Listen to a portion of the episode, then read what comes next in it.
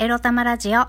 おはようございます。みくりです。この番組は短く働き多く稼ぐを目指すパラレルワーカーみくりが仕事のことや日々のいろいろエロいろを沖縄からお届けします。自分のことを諦めずに未来を作る、その言葉を私自身とリスナーの皆様にすり込む番組です。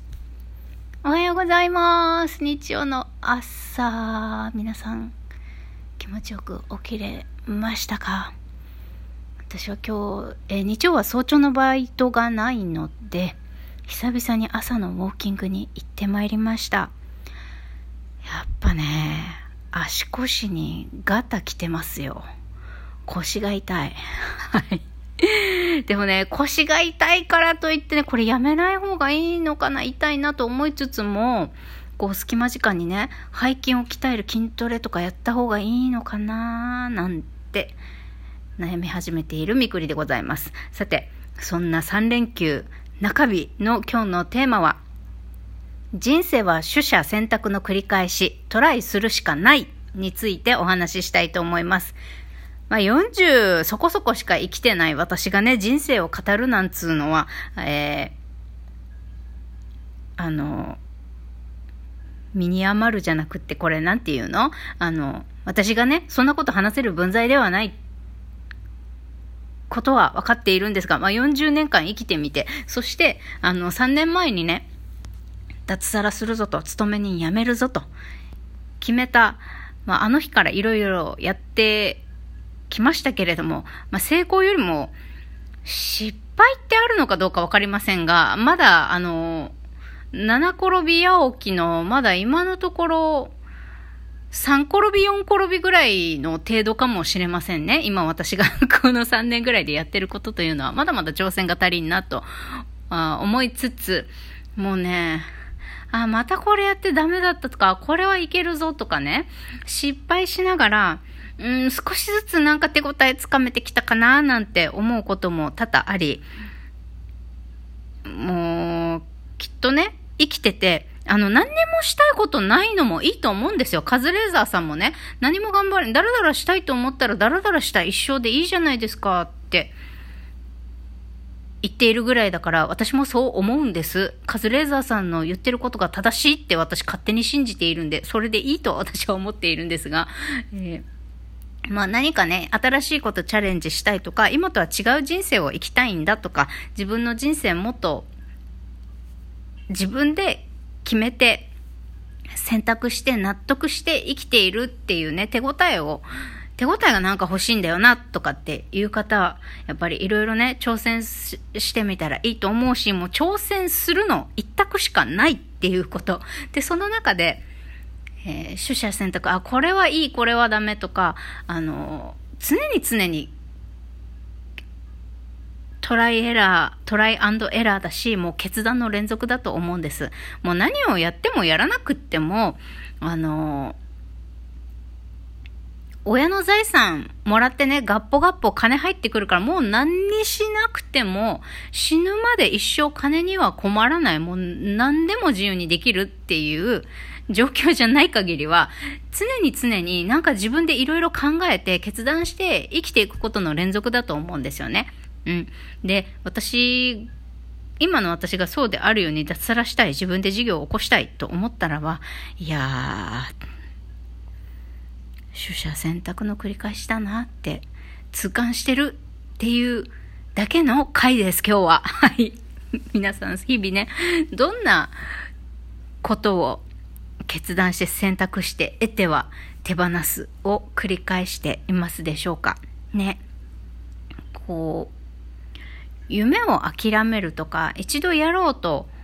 思い立ったことを断念するとか、まあ方向性を切り替えるっていうのは、全然あの悪いことじゃないですし、あのね、最近よく思うのは、いいも悪いもないんだなって思うんですよ。ただ、その選択だったり、起こったことを、自分がどう解釈したかだけであって、結果的に自分の選択したことに、自分で決めたこと、自分の決断を連続して行っていくことによって、自分自身がよりハッピーになれたか、だけのことかなと思うんですよね。うん。あの、多分大体のみんなは、より幸せになりたい。もしくは今が満足しているのであれば、この日がずっと続いてほしいなって思って生活しているわけで、うん。要は幸せに生きていたいわけですよね、みんな。大体の人がね、不幸、不幸になりたいって思っている人はおそらくいないと、ほぼほぼいないと思うので、みんな幸せになりたい。毎日この幸せな日が続いてくれれば、えー、今は大変だけれども、こういうふうに、こういうふうな人生を得たいんだとか、まあ努力していく中で、なんとなくやってるうちに、ああ、自分が思ってた幸せってこれだったんだとか、あなんだ、幸せなんてもうあるじゃないか、目の前にってすでにあるのに気づいてなかっただけなんだとかね、えー、幸せに生きたいという願望を持ちながら生きている私たちは、その自分自身が幸せであるかないか、えー、考えることってたくさん、たくさんあるかな？私はたくさんあった。不満がいっぱいあるからね。私幸せかな？これって幸せなのかな？とか、な、なんでこんな嫌なことばかり起こるの？とかね。私はすごいそれ、あの、悩んできたんですけれども、おそらく繊細なだけにね、うん、悩んできて、こう、ボロ、ボロボロになることもたくさんありました。ボロボロになったことがたくさんあったからこそ、脱サラしよう。自分の好きなように